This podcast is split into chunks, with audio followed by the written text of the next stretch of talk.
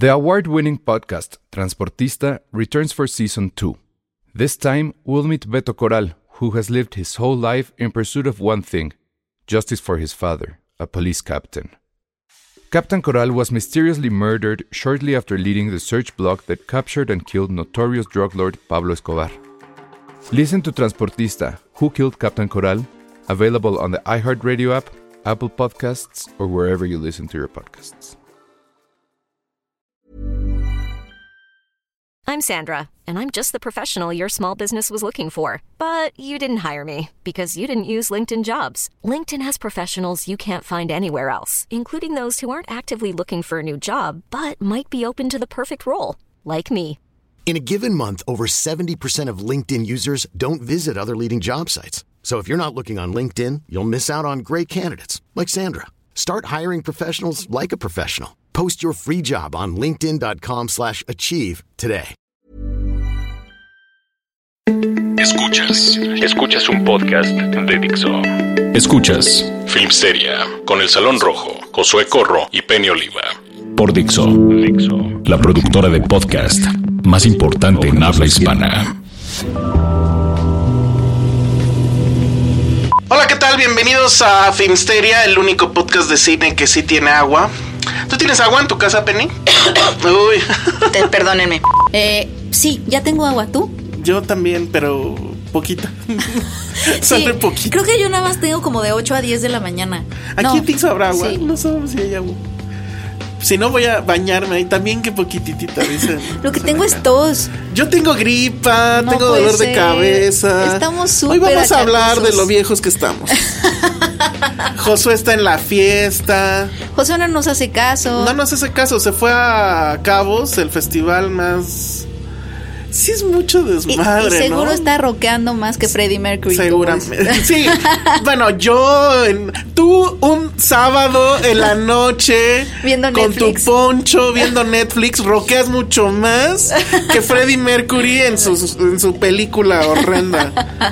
¿Tú ¿Por qué? No, sigo sin entender por qué a la gente le gustó tanto. Yo la verdad no la he visto. Sí, está muy mal eso. Pero yo creo que más, más que les guste la película, les gusta él, o sea, la figura de Freddie Mercury. Y obviamente se sienten con la necesidad de defender su legado. Pero es que, o sea, la música nadie se mete en eso, ¿no? No, y la sí música. es un genio. Y, y lo que sí Y sí retrata tiene muy la bien. secuencia del concierto Sí. La- o sea, lo que sí retrata muy bien la película es cómo este hombre era capaz de tener a un estadio completo, repleto, a sus pies. O sea, y controlarlos y Yo no entiendo cómo hacen aplicarle la chabelesca así de manos arriba, ¿no? Yo hablo en las reuniones familiares y pierdo a mis tíos en dos minutos. O sea, A ver, ay, intenta con el público. Que hagan qué. hola amigos. Que toquen el claxon si están manejando. Sí, toquen el claxon. Prueben mi, mi, mi poder de convocatoria. Ajá, toquen el claxon. Toquen el claxon y En griten, ¡Penny! Eso, estaría muy bien, muy bien. Si van corriendo, pues igual, no sé cómo le van a hacer. Porque hay mucha gente que nos escucha haciendo deporte, lo cual me hace sentir todavía peor que ahorita me siento así de... eh, Y yo acabo de comer muchísimos Sí, dulces. que en- alguien me detenga ya. estás en Sugar Rush. Eso hay que aprovecharlo. Oye, este, el, el- el episodio pasado se nos olvidó mencionar a la gente que nos... eh, pues estuvo con nosotros en Morelia, que se nos acercó... Sí, se acercaron. Sí, este, Adrián Yogues, que con él vimos un par de películas. Eh, Hola, Adrián. Uriel Enríquez, que fue, es, es el- él sí de plano fue al hotel. Wow. Y este, y platicamos ahí un rato. Muchas Este, gracias. Sí, muchas gracias. Hubo un par de personas que yo estaba así como que entrando a, a función y que me gritaban desde lejos. Entonces, y ahí sí ya no supe quiénes eran. Y te gritaban, ¿cómo te gritaban? ¿Elsa? Ajá. Elsa. Sí, Ah. eso estuvo padre. Entonces, este, pues a todos ellos muchas gracias. Wow. A Lulu Petit, Ay, que Lulu. nos, sí, que nos eh, regaló eh, un, bueno, copias de su libro. Siempre Este, sorprendiéndonos, ¿no? Sí, nos hizo sentir muy mal porque nosotros a nuestro, bueno, yo a mis 40 años todavía no tengo un libro y ella a sus dulces 25 seguramente. Este, creo que de hecho creo que no es uno nada más, ya son dos, creo, no sé. Ay, ojalá que sean más. Sí, Qué sí, padre, sí. Muchas felicidades. Entonces, digo, nos lo mandó, pero no nos lo autografió. ¿Qué onda con sí, eso? sí, no nos lo autografió. bueno. Y luego ya también ahorita, bueno, ya para cuando ustedes escuchen esto, este nos hizo nuestras nuestras versiones en Funko que están Está incre- increíbles. Es súper talentosa. ¿Cómo hace eso? No sé, ya que nos dé Tiene unos clases. dibujos impresionantes. Mi favorito fue en el que puso a Checo como en una nave espacial y puso un planeta feliz. Ah, está increíble. Está padrísimo. Ese está muy bueno, sí me acuerdo de ese. Me encanta. El, tú, tú en la playa. Uy, en la playa. Sí. Me hizo muchos favores. Con tu cubetita de, de agua y tu bikini. que decía Filmsteria. Sí, está muy Ah. bueno. Y bueno, José está en Cabos. ¿Qué va a haber en Cabos, Penny? Aparte de playa. Oye, no, y la selección la verdad sí está muy buena. Mira, lo que ¿Sí está pasa con Cabos es que uno como guerrera de la prensa se frustra mucho porque es difícil cubrir. ¿Tú O ya sea, has no ido? Mm. tienes muchos accesos, ajá. No tienes muchos accesos a entrevistas, ya sabes, ¿no? Con lo que a mí me gusta. Pero lo que sí es que para ir a ver películas está bien padre. No solo, o sea, como que tiene sí le ganó un poquito, siento, a, a la selección de Morelia en cuanto... Es que Los Cabos siempre ha sido mucho más Hollywood, mucho más temporada de premios, lo que va a sonar, etcétera.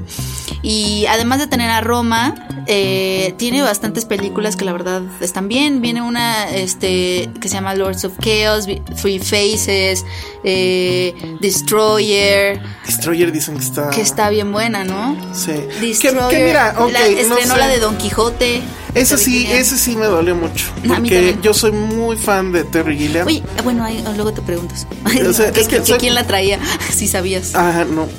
No sé. Bueno, Capaz que investigaremos. Me Tan, suena. tan, tan. Yo ya les pregunté y me salieron con. Lo vamos a, a investigar. Ah. Y yo, no, no me mientan. Pero mira, la noticia es que se va a distribuir. O sea, bueno, espero. Está increíble. Bueno, Porque bueno, yo esa película. espero.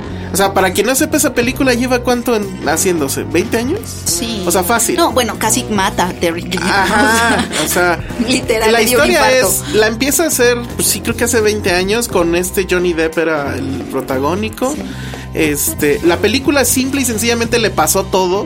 O sea, filmaban un día y al día siguiente había tormenta y cuando dejó de haber tormenta ya todos los escenarios se habían barrido. Este, empezaban a filmar y pasaba un avión. O sea, todo le pasó al Lo grado demandaron. Ajá, o sea, al grado de que ya la tuvo que cerrar en ese momento. Y se hizo, mejor se hizo un documental sobre cómo le ha habido de mal, que es la de. Ay, no me acuerdo Ah, ahorita. se me olvidó el nombre Sí, ahorita, bueno, no me acuerdo Sí. ahorita del, del documental. Ah, Creo que era Looking for Don Quijote, algo así. Y este, y luego, pues ya, pues la necedad, porque Terry Gilliam es un gran necio. Este, yo lo quiero un chingo. Y este, y bueno, ya la vuelve a filmar otra vez, ya con otro presupuesto, otro productor. Ahora es Adam Driver. Este, la historia, de hecho, creo que sí toma tantito metraje de lo, de la original, por así decirlo. Y ya cuando la tienen, lo demandan o algo Lo pasa ahí? demandaron por la propiedad, o sea, por los derechos Ajá. de la película, su productor, que la verdad es que no, o sea, se estaban peleando por la película, ¿no? Tal cual. Exacto. Y por eso no llegó a Cannes, Y por eso no llegó a Cannes. Porque luego- estaba en, medio- en pleno juicio. Y, y luego, después de que fallaron, creo, a su favor, le dio un infarto. Ajá, terrible. O sea, no. se le ha ido muy mal. Yo espero que todo vaya bien en Cabos, por favor, cuídenmelo. Pónganle su mantita en la noche si es que hace frío. Porque para mí sí es un tipazo. Él tiene una de las películas que en mi infancia fueron lo máximo, que es eh, El Barón Munchausen. Ah. No me canso de ver y rever esa, esa película y, y esa escena increíble donde él baila con Suma Ah, sí, padre, sí. y que vuelan. Eso siempre me va. Siempre puedo ver esa escena mil veces y no me canso.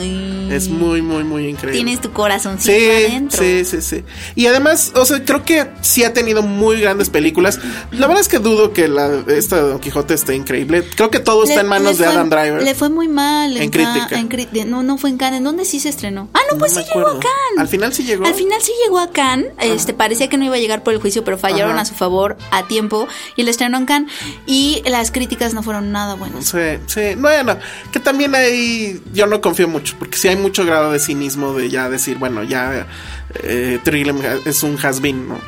Entonces, este, quiero verla, a ver, y la verdad es que no creo que me gane el sentimentalismo, porque la última que hizo con, pues que fue la última de este, este Hugh, eh, eh, el Joker, se me olvidó ahorita. Este Heath Ledger. Heath Ledger, que bueno, prueba de la mala suerte que tiene, está filmando esta película y se le muere Se el le protagónico. muere. Sí tiene la peor suerte. Tiene la peor suerte. Dicen que. Pero por eso cae bien. eh, dice- Dicen que director sin suerte no es director. Entonces, que este Gilliam, que tiene toda la mala suerte del planeta. Y que aún así... Y sigue, y sigue, y sigue. No, no, no me También me quedé pensando en eso que decías de los has-been. Qué duro que no importa qué hagas en Hollywood, todas maneras, nunca va a ser suficiente como para que la gente no te tilde de has-been Pues es- después de un tiempo. Sí, porque incluso No a puede seguir se lo han siendo. dicho. sí, ¿verdad? claro, a todo el mundo se lo han puesto así como de no, ese ya es Scorsese del, no. del pasado. Scorsese todavía no. No, o sea, no hay nada que puedas hacer para que mantenerte en Y la más en estos ¿no? tiempos, ¿no? Que todo es rápido, que Sí. todo es un de clic y ya. Como han de sentir feo. Sí, yo creo que se va a hacer feo. Sí. Pero bueno, él, a él yo lo entrevisté, pues sí, hace como ocho años. ¿o ¿Cuándo vino a Morelia? Este, Ay, y sí, eh, eh, o sea, me empezaba en este negocio yo y sí lo fané. O sea, lo que le dije Como es. faneamos en este Morelia pasado. Como fone- No, pero literal, como la entrevista en realidad no estaba yo seguro si se iba a publicar en algún lado. O sea, me valió mucho que fuera así súper seria. Y lo que le dije, empecé con la anécdota de que yo, o sea, una de mis primeras películas que vi de niño fue Brasil, que evidentemente no la entendí. Y la vi porque un día llegó mi padre a la casa con una copia pirata, obviamente un VHS, un beta, no sé. Y este, pues la puse. Y que me daba mucho, me llamaba la atención porque era Brasil con Z, ¿no? Que pues, Ah, así sí. se escribe en inglés, ¿no? Pero bueno, de niño no sabes eso. y este. De niño uno es tan raro. Sí. Y entonces, pues me voló la cabeza, aunque no entendí nunca nada, ¿no? Hasta ya mucho después. Qué bonito. Que era una película súper fuerte que te deja todo Pero mal. dijiste, wow. Sí, y se lo dije, se lo conté y, y me dijo, no, pues tu padre está loco. ¿Cómo ¿Por te dejó ver esa película a los siete o algo así? Entonces, este, sí, fue una gran Eres el charla. producto de ese momento. Sí, sí, sí, sí. Y ya de ahí me seguí, ¿no? Pero padre, luego pues ya le, le hicimos ahí unas fotos. Y no me había dado cuenta, no sé ahorita cómo vaya, pero esa vez traía como una túnica. Que, que ya después que vi las fotos dije, no manches, va vestido de Jedi. Oh. Así como los Jedi, nada más le faltaba el sable. De hecho, no lo había pensado, pero debería de hacer con Fue Photoshop. vestido de, de Jedi. Fue wow. vestido de Jedi. O sea, te Sí. juro que Terry Gilliam es, un ¿Sabes Jedi. qué pasa? O sea, Terry Gilliam sí tiene como algo sobrenatural de él. Sí, algo de él es sí, sobrenatural, raro. Sí, yo, lo quiero un chingo, aunque, aunque ya no haga las grandes películas y lo que quiera. Que de hecho Lalo, mi fotógrafo, le acaba de tomar una foto en, en Los Cabos. ¿En Los Cabos? Increíble, mira, te la voy a enseñar. Sí, Él- él búsquenla un- en nuestro en nuestro feed, amigos, de Instagram de, De- Cine Premier. Sí, sí, Está sí. increíble porque sí se ve tal cual así la sobrenaturalidad de Terry Gilliam. Ah, está increíble. Está increíble. Es que él es así, ajá. Sí, y además él me encanta porque igual tiene las opiniones más este Raras. controversiales sobre el tema del Me Too, sobre la corrección política. Se van a venir a decirle a Terry Gilliam que es el momento de ser políticamente correctos. Claro que no, o sea, Es como una mezcla entonces del tío, el Jedi, sí, tiene todo. tu abuelito. Pero es el No, abuelito que- El señor gruñón que vive al lado de tu casa, pero Sí, es cool. Ajá. Ajá. El güey que hace las bromas más. O sea, no mide. O sea, está Monty Python ahí, ¿no? Es como tu spirit animal. Eh, Sí, pues sí, un poco sí. Y, o sea, y tiene este romanticismo como en, en Baron Munchausen cuando sale Venus y que bailan. Es un romántico. Al final, el tipo es un romántico. Este. ¿Tú eres un romántico al final? Sí, yo creo que yo Ah. sí. Muy al final. Pero, sí, pero, pero sí, Muy sí, lo, lo, lo queremos mucho. A ver si le toca. José José no es nada fan, la verdad. Entonces no creo que ni siquiera busque entrevistarlo. Ahorita le dijimos que si querías mandar un enlace y estaba en una película, amigos. ¿Te dijo cuál? No. No nos dijo cuál, pero que, estaba en película. Mm. Sí, bueno, entonces de modo. Seguramente está en la playa, ¿cuál película? Pero- sí, yo no he ido porque estoy vetado de ese festival, pero Pero creo que no, ya no. ya no, pero pues de todas maneras no me invitan, entonces este, pero sí es de ser complicado, ¿no? A mí sí me gusta la playa, o sea, si me dicen, "Güey, ¿quieres pasarte no sé cuántas horas en A un mí me cine pasó. o la eh, playa? A mí me- yo me sentí muy frustrada un poco porque quería ver películas. Es que yo me sentí frustrada. Siempre, en los festivales yo me siento frustrada, amigos, Sí. pero, pero es raro porque no lo dejaría de hacer. O sea, Eh, Es que vas y no estoy, ves de, estoy de guerrera de la prensa Sí. y no veo películas y siento frustración, pero también digo, también quiero hacer esta entrevista. Entonces, la verdad es un conflicto conmigo misma. Y luego si a eso le añades, hay playa al lado. Ajá, es como, imagínense es como, eso. ¿sabes qué? Es una, es un problema, de, un conflicto de personalidad ahí Sí, muy difícil. sí, o sea, son batallas internas muy grandes en yo- los yo no- cabos. Yo no, sé cómo lo manejaría, la verdad. no. Ya deberíamos investigar en, en Morelia cómo se le hace para nombrarte o nominarte como guerrera de la prensa. Yo voté este año por Rafa Viña. Ah, pero no, no ganó. el ¿verdad? admirado Rafa Viña. Sí, Sí se ganó. le dieron su Ah, premio guerrero de la prensa. Pero eh, insisto, ¿cómo se nomina? como crítico. Según yo, bueno, a mí nada más me contactaron en un grupo y me dijeron eh, que él era, era como el candidato. la- el candidato que no sé, yo supongo que el comité o algo así estaban proponiendo y lo único que tenías que decir era si estabas a favor o en contra y obviamente yo estuve súper a favor porque Rafa Viña la verdad Voy a- voy a nominarte, voy a hablar con gran Margarita. admirado no para nada no Margarita. Rafa Viña lleva toda la trayectoria décadas haciendo análisis cinematográfico lo queremos un buen Sí, pero tú eres una guerrera de la prensa. ¿Cuántas entrevistas te aventaste? uy la de Lynn Ramsey jamás la voy a olvidar Estuvo muy bueno. Ya, Me encantó. Y aparte ¿Y la ella habla y habla y habla. Eh, está, la pueden leer en el sitio, amigos. Ah, muy bien. Se llama Tenemos que hablar de Lynn Ramsey. Ah, qué bonito. Y Lalo le tomó unas fotos increíbles, pero lo que estuvo lindo fue que ella, súper buena onda, eh, terminó la entrevista, le di a firmar tu, tu Sí, DVD, pero ahora lo hice bien porque en el papel, porque el primero que firmamos, amigos, los de La La Land, yo nunca he firmado las cosas. Nunca has entonces, faneado en tu Nunca he vida. faneado. Esta es la, la primera vez que firmo algo, entonces di el Blu-ray, pero, o sea, por encima, pues, o sea, en Pero el plas- en el plástico y no en el y me papel regañó Elsa porque me dijo, es que es obvio que tienes que sacar el Pues papel. sí, porque Y se yo, borra "Pues del que plástico". no es obvio. Bueno, pero con ella sí lo hice bien. Y luego Lalo fue como para tomarle Ajá, fotos. ajá. Y ella también es fotógrafa. Entonces, eh, obviamente, no sé, no sé si amigos fotógrafos que nos estén escuchando, si esto sea cierto para todos, pero a los fotógrafos no les gusta salir a cámara. O sea, no les gusta que les tomen fotos. Entonces ella también se puso medio nerviosa y le dijo, ay, es que nunca he sido un buen sujeto para las fotos. Y Lalo le dijo, no te preocupes, a mí tampoco me gusta que me tomen fotos. Y entonces hicieron un mega clic y ella le dio su mail ¡No! ¿Por qué? para que le mandara las fotos. ay, híjole, bueno, ya. Iba a hacer muchos comentarios políticamente incorrectos. O sea, Los haré. él y ella son los mejores amigos en este momento. Sí, híjole, es que yo con ella, bueno, ya. Es que yo creo que estaban hablando fotógrafo y yo no hablaba fotógrafo. Ah, es, es muy probable. Pero qué buenas fotos toma Lalo, le tomó unas fotos increíbles. ¿Tu, tu foto con Chacel ya la enmarcaste o algo? No la he enmarcado, pero está ahí, creo que la subí a Instagram, ¿no? Sí. Sí, está ahí, somos un par de siluetas. Sí. Que, eh, se le enseñé a mi hermano y mi hermano me dijo, podría ser Podría ser cualquiera. cualquiera. Y yo, no importa, pero sé que es él. Deberías aclararle tantito, o sea, su- y que seguramente sí se debe poder. Y sí, Le voy a decir a, a, a So. Pero bueno, vamos a hablar de los estrenos de la semana, de algunas series que hemos visto, todo eso después del corte. Esto es Dixo. Estamos de regreso aquí en Filmsteria y vamos a hablar de la nueva película de Damien Chazelle. Hablando que- de. Ajá, él. hablando de que ya lo entrevistó Penny y ya había- eso ya lo habíamos comentado, ¿no? Que es el más nerd de los nerds. Es el más nerd. Y a su película la verdad es que no le ha ido bien, ¿verdad? No le fue bien en Estados Unidos. No para sus estándares. o sea, si esta fuera exacto. su primera película, sería como, wow, este director, ¿quién es? Pero como causó furor con Whiplash moderado y Sí. luego así todo un fenómeno con La La Land, Lo que esta pasa se ha es que sentido tibia. Lo que pasa es que creo que toda la gente se quedó con, con esta onda de que Chazelle te iba, así te agarra y te sacude y te deja súper emocionado al final de sus películas, ¿no? Sí, de puras O sea, bueno, emociones. en, en La La Land pues te deja destrozado, pero de todas maneras dices wow. y, en, y en Whiplash yo recuerdo esa sensación. Es visceralísima. Sí, de cuando acabo y dices, no mames, que acabo de ver, está increíble. ¿Qué está pasando? Que por cierto vi un video reciente de un maestro de música que sí se agarra a puñetazos a un alumno.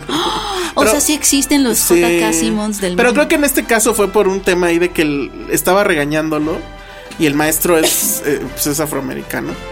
Y este, y creo que le dijo nigger o algo y Ah, se bueno. prendió. O sea, y- fue ajá. personal. Pero así a nivel académico, ¿tú has tenido algún maestro así que sea, igual ignora los golpes, pero que sí sea Sí, hijo su- de la... no, así, yo no recuerdo en. O sea, que me haya tocado, pero sí sabía de historias de maestros, los maestros que te avientan el pizarro, del Ah, el sí, borrador.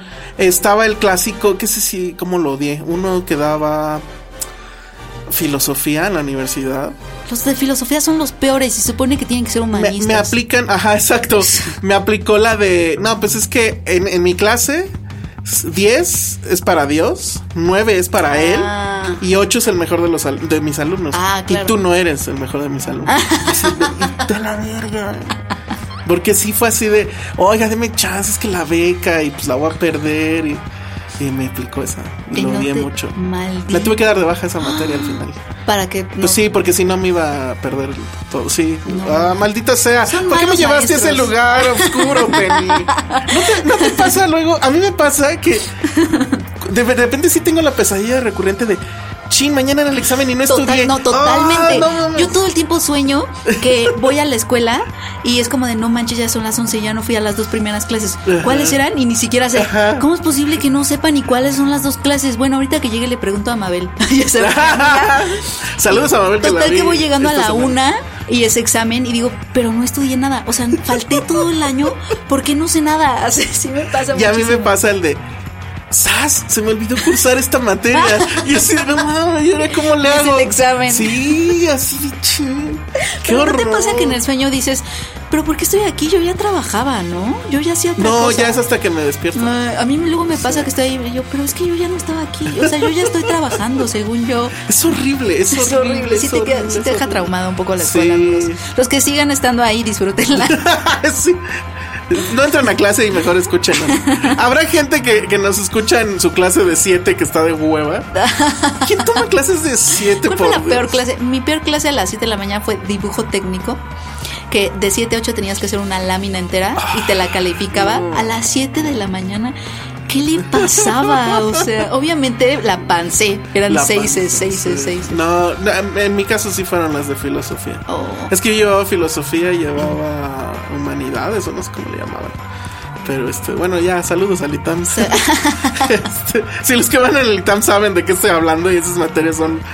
no, o sea, no son horribles. La verdad es que al final dices que. O sea, yo sí creo que esas materias son las buenas. Sí, Pero bueno, también. ya, estoy nerdeando durísimo. Cuando Josué escuche esto va a decir aburrido y se va a ir. Siempre reprueban nuestros podcasts, Nuestros nomás de podcasts tuyo y solos, mío. sí. Ay, es que no somos cool, amigos.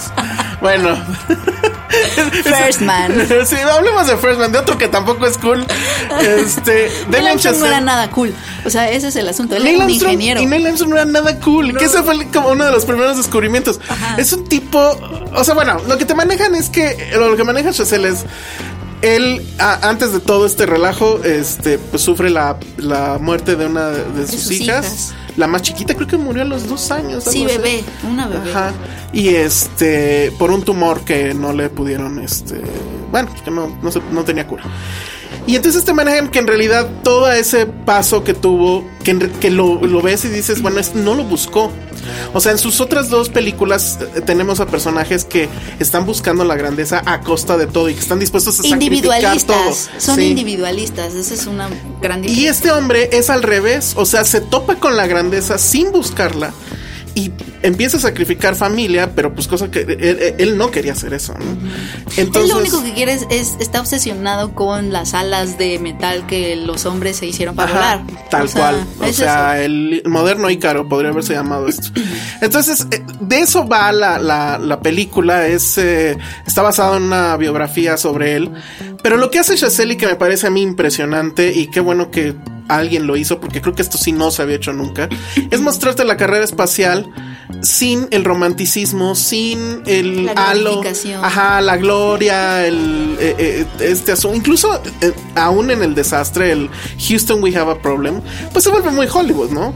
Y aquí lo ves y dices, bueno, es que hay una parte en la película donde su esposa se lo grita, ¿no? Dices que ustedes son unos niños jugando a los cohetes que creen que tienen el control de todo y no saben nada. Y es, es real, o sea, por lo que se ve, la No, es que NASA no tenía me- Era la un menor proceso idea. en donde de prueba y error, en donde Ajá. el error era la muerte de alguien. Exactamente, exactamente. Tal cual vas a la oficina a hacer prueba y error. Todos hemos hecho prueba y error en experimentos, Ajá. en lo que sea. Pero aquí el asunto es que perdían vidas, ¿no? Y, y eso, por ejemplo, es un dato que no, o sea, yo no lo conocía, no te lo dicen. Es que, es otra vez esos momentos como en el 68 hablábamos que parece que todo el movimiento pasó, eh, sucedió en un día y se queda grabado en un día. Aquí toda la carrera espacial parece que a veces se reduce a ese día de éxito, ¿no? Y, y como es una historia de éxito y así te la venden por siempre jamás, porque obviamente sí fue exitosa al final y todo, pero conllevó una montaña de cosas. Y lo que hace Damien Chazelle, o sea, sí hay un esfuerzo por justamente eh, decir que esta historia en realidad fue una historia de fracasos múltiples. Exacto. Hasta que pues llegaron, ¿no? Pero ya, ya porque ya no podían, o sea, ya, ya, ya tenían que llegar Por después de estadística. tanto por acá por, o sea, porque ya habían hecho paso por paso, por paso, por paso, y ya lo único que faltaba era llegar. Y a Neil Armstrong le tocó ser ese que diera ese último pasito, que fue un pasito mínimo comparado a todo lo que pasó en 10 años Sí, antes. es que, o sea, el camino hacia la luna estaba allanado con cadáveres de gente, mucha gente que murió en el camino. Y entonces vemos a él, lo vemos, por ejemplo, piloteando un avión de prueba. Que, o sea, Chazelle te pone ahí en la cabina y no es nada glamoroso igual, o sea, no es Houston We Have a Problem, este es un avión chiquitito y, escuchas los mensajes que se están enviando a, a cabina y él, él de repente le dicen ya no tienes controles, estás rebotando en la atmósfera y tú lo sientes, o sea, sientes el vértigo, Pero sientes aparte de eso el- de, es- ay, pero ¿sabes lo que me gusta? Que justamente esa es la línea que creo que Damien Chazelle, incluso Houston es como de, me estoy muriendo Houston y Houston Ajá. te responde siempre como, ok, stand by, Ajá, ¿sabes? Como, sí, sí, sí. como que justo quiso capturar eso, esta gente es- viviendo cosas así que no te imaginas y actuando de la forma más calmada y serena posible. ¿Qué es eso? Y entonces O sea, que Ryan Gosling esté en el papel de, de, de Armstrong es tiene todo sentido. Es esta parquedad actoral que sí. tiene él. A mí él, él no me convenció tantísimo, ¿eh? Pues no, pero, o sea, creo que venía mucho al caso que fuera alguien que prácticamente no tiene más que dos o tres es- expresiones faciales. Sí, o sea, lo que le ayuda es que él ya tiene experiencia haciendo estos personajes como que dicen una cosa, ¿no? Inexpresivos. Pero lo que, lo que, lo que tiene Ryan Gosling, que es donde no estoy tan segura que lo tenga Neil Armstrong, Ryan Gosling sí parece que a pesar de que él no lo diga, hay muchas cosas pasando a- adentro. Ajá, exacto. Y no me queda tan claro que Neil Armstrong haya sido así. Yo creo que Neil Armstrong simplemente era modesto. O sea, era de la gente que de plano sí te decía, como dec- decía Iván, que le preguntaban cómo te sientes y te dice, con calor, ¿no? Ajá, o sea, no, no así. Pero eso fue lo único. Pero, pero sí es diferente a lo que ha hecho Damián Chazelle. Sí, a mí, a mí lo que me gustó es ese proceso de ver. Hay otro momento donde los están metiendo a otra nave, eh, un cohete ya tal cual, y de repente falla el, el cinturón, creo uno de los cinturones, y alguien le pide a otro de los técnicos, le pide una navaja suiza. Y entonces el, el- el- el astronauta así de, ¿really?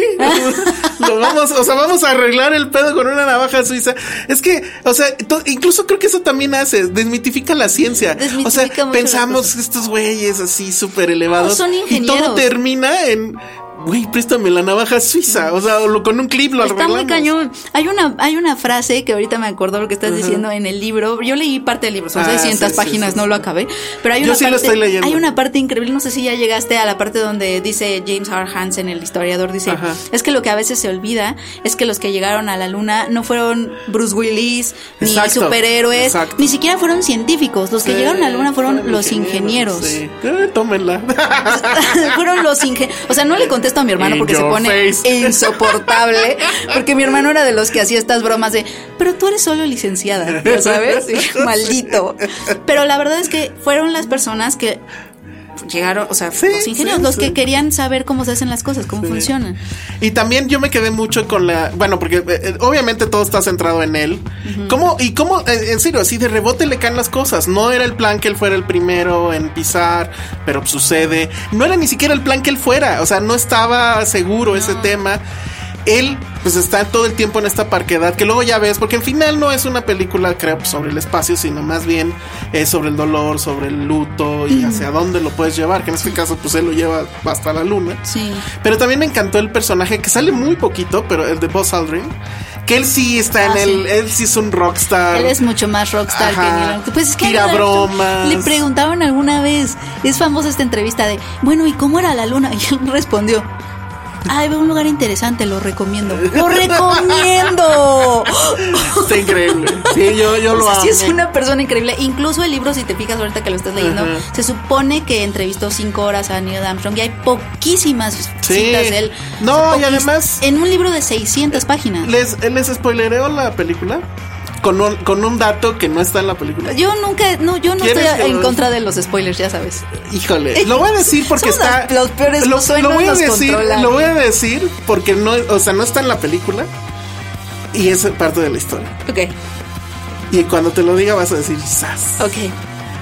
Al final sí se divorcia.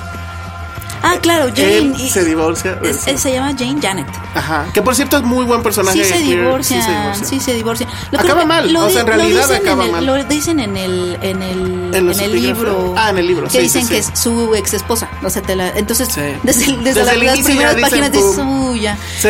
Pero eso, ¿sabes qué me gusta? Y, y me acabas de recordar otra cosa que me gustó de la película. Yo no, yo creo que Ryan Gosling no funciona tan bien y sí tengo mis issues con la película, pero lo que sí creo que su parte fuerte es que esta grandeza, que a él así se- le llega ahora sí, es un poco la nada también, o sea, Sí. porque acaba en la nada. Acaba en la nada. La película son sin spoilers ni nada.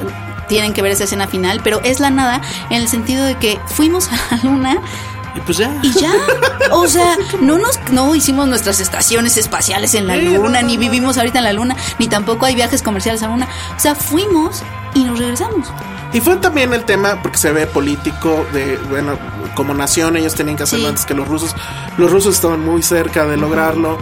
Este, me gusta también, ahora pensando en lo del aeropuerto y esto, la bronca que había de, de que por qué se están gastando tanto dinero en algo que pues parecía como que tonto. Exacto.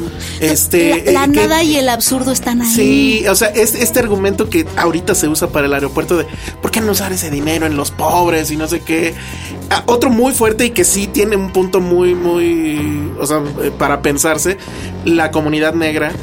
Que, que también decía, ah, se están gastando toda la lana en llevar al canción, ¿no? blanquito. Ah, Whitey on the Moon. Ajá, en llevar al blanquito a la luna, pero nosotros acá abajo, los, los- la comunidad negra, etcétera, estamos padeciendo Lo hambre, cual tiene etcétera. sentido. Tiene mucho sentido. Él y ellos sí tienen un muy buen argumento. Tiene mucho Pero sentido. está padre que todo eso se ve también. Y eso, eso por ejemplo, yo nunca lo supe. Jamás. Parecería a esta distancia que algo como pues ir a la luna tendría mucho sentido. La Sobre ciencia, todo ahorita etcétera. porque te lo venden desde chiquito Claro. como una gran hazaña. Claro, claro. Pero tal cual era la nada, o sea, como que el concepto de la nada y de cómo se enfrentan también a la nada ellos y termina de hecho así con un vacío absoluto que, que él refuerza muy bien como a nivel visual y auditivo Sí, y todo eso. sí, es una experiencia y es la que filmó en IMAX y todo.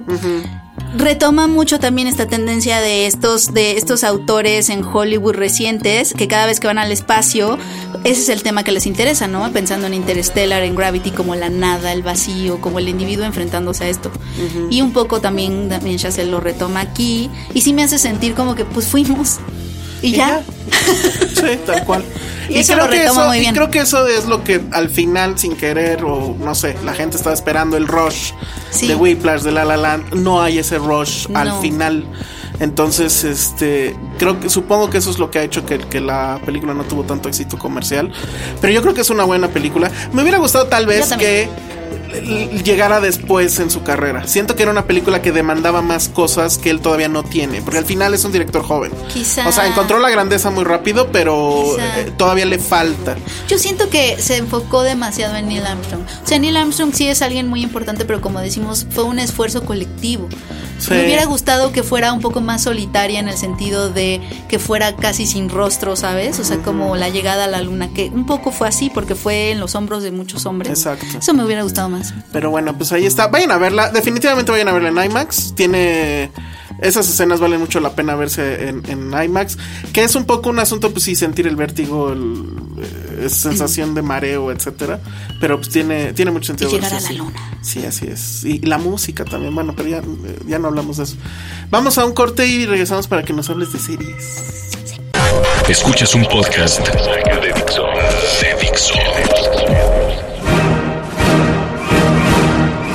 Hola, ya estamos de regreso amigos en Filmsteria. Le estoy preguntando a Elsa si él sí quería ser astronauta de chiquito, porque eso sucede, ¿no? El que sí quería ser astronauta de chiquito era Cuarón en teoría, ¿no? O sea, si- Ah, si, ya vieron Roma, Sí, sí, sí. en teoría él sí quería ser astronauta. Sí, es cierto. Pero no, yo nunca quise ser astronauta, yo quería ser bombero. ¿Por qué? Pues no sé, o sea, es que el carro de bomberos es un tema. Ah. ¿sí? O sea, cuando eres niño, o sea, pensar que manejas el carro de bomberos, sí. Y el, y el tubo. Ah, sea, claro. Ajá. Por eso tubo. cuando cazafantasmas, bueno, o sea, Ah, ya, blow your claro. mind. Claro, porque son bomberos de fantasmas. Sí, o sea, tienen un carro cool, No manches, nunca lo manejan así. equipo el, el tubo, el, el Y el tubo headquarters. total es de Ajá, bombero. claro, claro. ¿Crees que se hayan No, pues es una estación de bomberos real. ¿Por qué no había visto ese lado? No, pues, por eso ve Cazafantasmas otra vez. sí, es cierto. Pero a ver, ¿y tú de niña qué querías ser? Yo sí quería ser bailarina, bueno, ese es uno de los clichés, y también quería ser maestra. Yo sí tenía mis pizarroncitos y le enseñaba a mi perrito. Ah, así. yo, y sí quería, yo quería ser caricaturista en algún tiempo. Ay, Y hacía mis caricaturas, así de, Ajá. de, de periódico, pues. Ajá. Como el Fisgón y No, así. Qué horror. ¿Sabes a qué jugaba? Jugaba a ser universitaria. ¡Qué estupidez! Porque ¿Cómo es una universitaria, Fíjate, Penny? fíjate. A ver. Me iba al, al estudio en el departamento donde vivía con mis papás. Había un estudio donde estaba la tele y libros y así. Y jugaba a que me iba ahí y era a la biblioteca y agarraba una bolsa de mi mamá y la metía con libros y metía el control de la tele jugando a que era un celular. ¡Ah, wow! Entonces eh, jugaba que iba a la biblioteca a, a escoger mis libros porque ya me tocaba ir a mi clase y así, ya sabes, en- con esta idea de las universidades estadounidenses. Gringas. claro, claro. Eh, iba a mi ¿Te dorm room y ¿Te así. imaginabas en el, ¿cómo se llama? En el, en el comedor con tu charola? Sí, y- claro, no, yo y, y el concepto de universidad Creo que gringa. eso yo solo lo hice una vez en la universidad. Ir a comer ahí sí, con la charola una jamás. vez se me hizo horrible. Nunca, nunca fui a la universidad con mi bolsa y así. O sea, eso no me celular. pasó. En la universidad yo ya era la mujer de los ponchos y esas cosas, amigos, y los suéteres. O sea, no fui nada cool, pero de chiquita sí me imaginaba así. Si, si, hiciera- si fuera una película esta y, y así se hiciera el, el clásico de que vamos al pasado, te serías igual con el poncho, las tres bolsas. ¿no? Suéteres perdidos, Ajá. todo. Dejé mi examen, olvidé mi examen un día. O sea, mal. Muy bien, mujer universitaria. Yo también quería ser periodista. Ay, Sí, sí, de niño sí quería sí fuiste, sí ¿qué sientes? Pues sí, pero no, o sea, sí eh, quería ser así de política, Ah, ¿no? Y ya, así, ajá. ajá. O sea, sí lo terminé siendo de una manera rara, pero estuvo, estuvo padre. Pero bueno, ya, dejemos de hablar de nosotros y hablemos de... A ver, ¿quieres hablar? No, Bayonetta ya dijimos, ¿no? Se estrena este fin de semana y... ¿Cuál? Ah, Bayonetta. y pues tiene esta... eh, característica que lograron hacer una película aburrida de Vox, lo cual creo que pues sí tenía su mérito porque es complicado hacer una película aburrida de Vox y lo lograron. Está muy complicado. Y, y creo que no tiene nada que ver con los clichés, porque obviamente el cine de box tiene muchísimas convenciones Ajá. y funciona dentro de esas convenciones, como que si las sabes usar. No la convención de que el chavo pobre, que pelea desde el hambre, desde la pobreza, etcétera, etcétera. Y obviamente el arco que ya conocemos de que a través de la disciplina se eleva hasta conseguir un triunfo en el cuadrilátero, que esa es la convención Sí, de un. de ajá. Que O el campeón sin corona, si queremos de todo. Cinderella Man, etcétera. Ajá. Ujú. Este, Bayonetta sí, lo, sí, sí agarra esos clichés, pero como que busca irse a otro lado. Entonces como que no se decide ajá. si quiere ser existencialista o más bien irse por ahí. Y Entonces, bueno, como que es una eh, rara. este hombre, ¿cómo se llama? Este Luis Gerardo. Luis Gerardo. Luis G. Ah. Oye, qué loco. Eso, ahorita me acordé. Sí, sí, hay tiene muchos fans, pues. O sea. No, sí. Onda de que sí No, va con. Toda el- mi familia, por, para empezar. No, de verdad. ¿Se van a ir lo- a ver Bayonetta? Lo aman, sí, claro. En Sí, serio, sí, híjole, se van a ver la decepción del programa.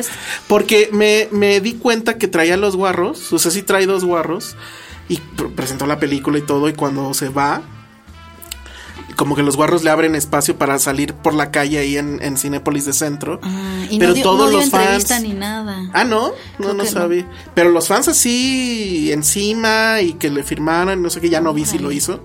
No, sí. Pero- No, sí, es mucho, mucho. A mí, me, a mí, a mí, a mí me gusta, o sea, me... Pero no, no pensé que tanto, o sea, no veo a Gael llegando con guarros. Sí, es ¿sabes? cierto. No lo había pensado. O a Diego. Tienes razón. Sí, es que Luis Gerardo tiene como más appeal masivo.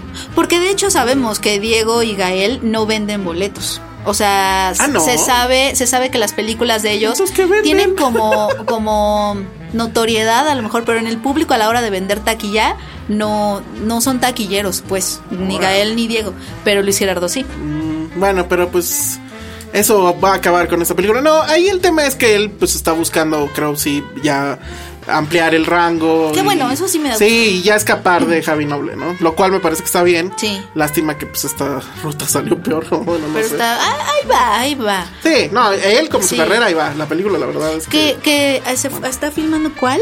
Ya acabó Los Ángeles de Charlie de Elizabeth Banks, creo. Estaba, Ah, estaba ahí. pues, ah, y luego ahorita ah. estaba con Jennifer. No. No sé. Acaban de anunciar otra cosa. Bueno, le está yendo bastante bien. Ya, ya Al- está, al ya está cruzando fronteras. A Luis G. Bueno, a ver, rápido. The Girl in the Spider's Web. Oye, ¿qué tal? ¿Qué Oye, pero voy otra viendo, vez? sí, pero estoy viendo que trae un subtítulo que yo no había- me había dado cuenta. A New Dragon Tattoo Story. Que bueno, si tengo entendido, no soy fan de esta. ¿Qué es? ¿Trilogía? ¿Tetralogía? Esta Creo saga que ni ellos saben bien qué es porque... de, de Salander, o ¿cómo se llama? ¿Qué será como franquicia? Pero no eres fan ni de la saga literaria, ¿no? No, no, no, Ah, no, bueno. nunca me la vento. Porque Es está la librotes. sueca que dicen que es muy buena con Sí. Noemi Rapas. Ajá, esa es buena.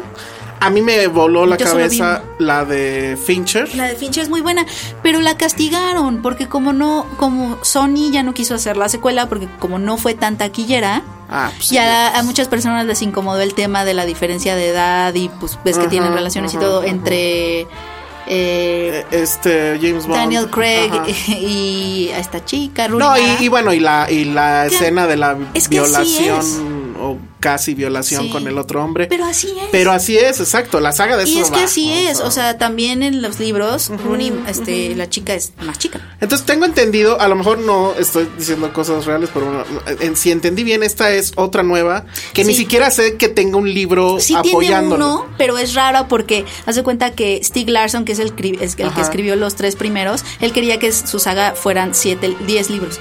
Se murió antes, Sí. escribió solo tres. Sí. De hecho, se murió antes de que se publicaran. Y entonces lo que hizo la editorial o lo, quien tuviera los derechos fue contratar a un periodista que se llamaba Daniel Lagerkrantz, creo, eh, para que continuara los libros usando los mismos personajes. Entonces escribió este y otros. Por ahí un- una vez leí que incluso eh, creo que la, la esposa es la que se le sobrevive a- de- del autor. creo que sí. Creo que la esposa había dicho que eh, en la saga iba a, en algún momento a llegar a México. Porque las muertas de Juárez iban Ah, no a tener manches. una conexión con todo lo que está Ay, pasando. hubiera allá. estado increíble. Hubiera estado muy increíble. No sé si Daniel Lagerkrantz vaya a hacer eso. Pues ojalá. O sea, bueno. Porque él es el no que sé. supuestamente está continuándola y esta película Y- y- está basada y en eso. esta, y esta saga de, de estos libros y que viene también a la par con Let the Right One In, que es todas estas novelas suecas, era interesante porque te empezaba a hablar de cómo en estos lugares que nosotros como que en el Vox Populi pensamos que son lugares perfectos, donde todo funciona, donde la sociedad es- te vive bien, Mm. Son felices, ajá, que es como el a lo que deberíamos de aspirar. Claro. En el fondo también están bien podridos, ¿no? Y pasa esto, el machismo rotundo, bueno, rapaz, este asesinos seriales, bla bla bla bla bla, ¿no? Entonces, eso era lo interesante de esa parte.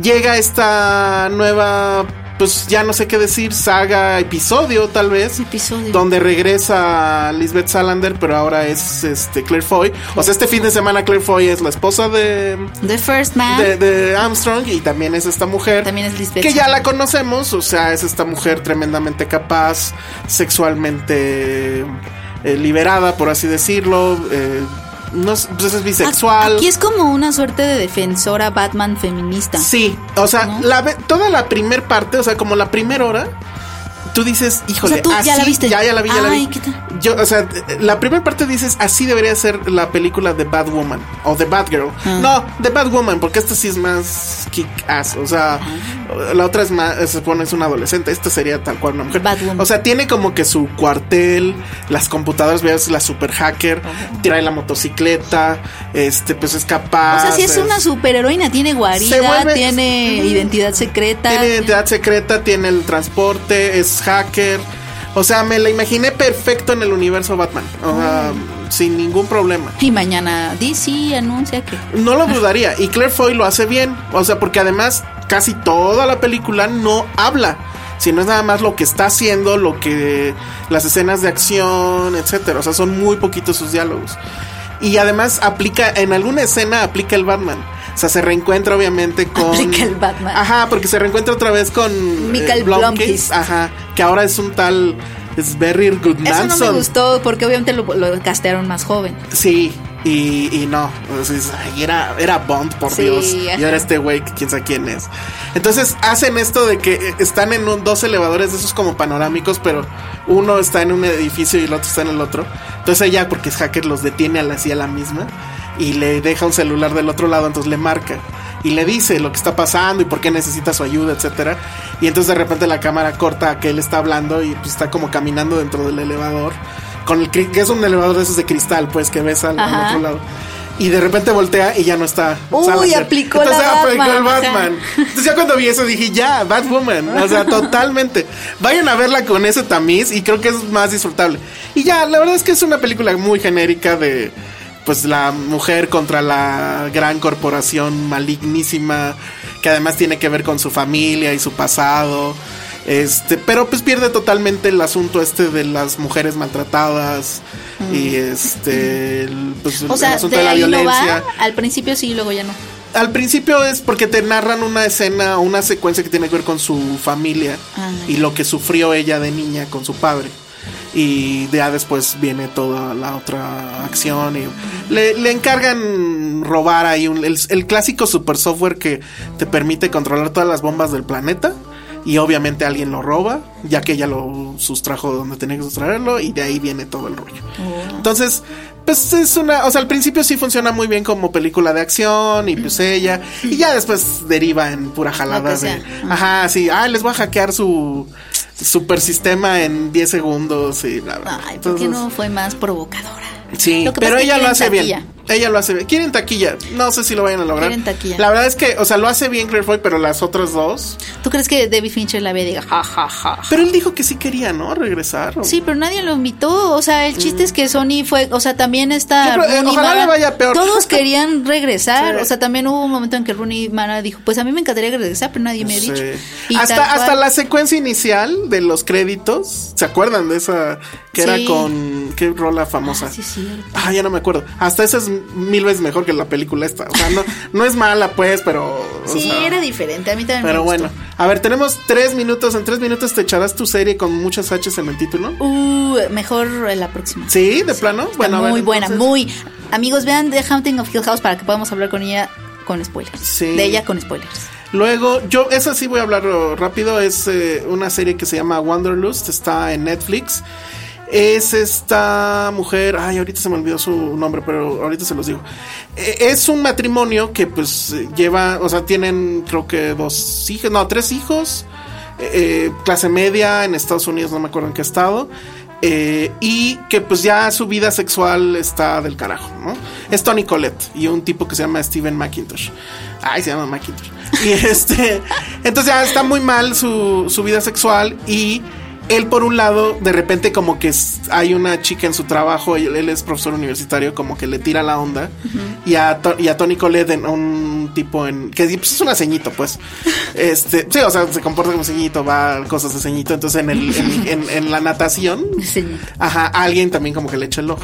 Entonces, total que obviamente le ponen el cuerno el uno al otro con sus respectivos amantes, pero se lo confiesan.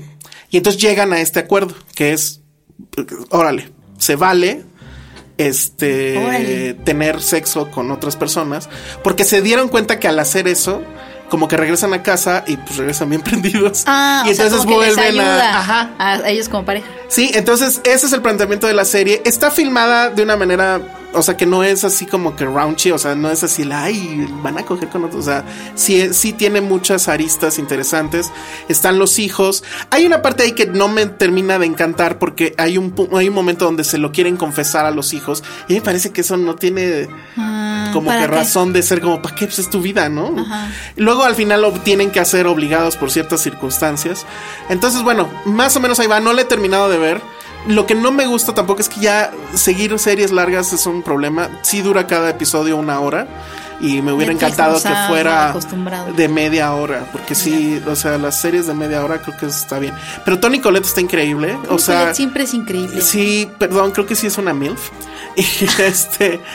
Y, y- y- y creo que el tema es muy bueno. O sea, porque al final todavía no termino de verlo, pero supongo que no va a ser tan terso el asunto de. De, ay, nos ay. vamos con el plan. Claro. Quiero ver hacia dónde va. Y espero que no caiga en cuestiones moralistas, ¿no? No pero creo. bueno, ojalá no. Pero sí se ve bien. Y no sé si es nada más miniserie o va a seguir o qué diantres, pero pues ya cuando termine de verla les aviso. Chéquenla, sí está padre. Bueno, pues entonces eso fue todo. Para la próxima no tenemos nada porque se va a estrenar pura mugre. No, ya viene lo de Harry Potter. Tú sí la vas a ver. Yo sí la voy a ver. Muy bien. Pues eh, Podemos hablar de Dumbledore.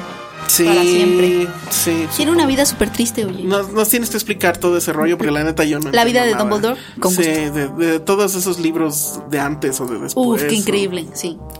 Es lo único que se va a estrenar. Entonces, el A lo que mejor porque ser- nadie quiso estrenarse al mismo tiempo. Vamos, podremos hacer. eh, es- eh, tienes que ver Bohemia Rapsodia o al revés, Rapsodia Bohemia. Ok. Porque eh, podemos hacer un concurso de qué fans son más detestables, los de Harry Potter o los de. Ah, yo ya te sé responder eso, los de Bohemian Rhapsody. Ah, muy bien, muy bien, bravo. Sí, eh, Los Potterheads somos muy amables y no generosos. es cierto. También Claro que cuando sí. dijimos que sus películas aburrían, se pusieron muy No, locos. Pero lo sabemos porque nos gustan O sea, los libros. los fans de Transformers, los fans de Harry Potter y ahora los fans de Rapsodia Bohemia. No, pero bueno. los Potterheads de verdad son los que leyeron los libros. Ah, bueno, ok, ese es un punto. Puede ser. Acá no había nada que leer. en Transformers, Ajá. imagínate. Digo, Ah, si eres un. Potterhead que te gustaron las películas, también puedes entrar al club. Muy bien. Pero lee los libros. bueno, ya vámonos. Redes sociales, Penny. Arroba Penny Oliva. Yo soy arroba el Salón Rojo. Vayan a ver este. First Man. Adiós. Y por un hijo si la todavía está. ah, sí, cierto. Bye. Dixo presentó Filmsteria con El Salón Rojo, Josué Corro y Penny Oliva.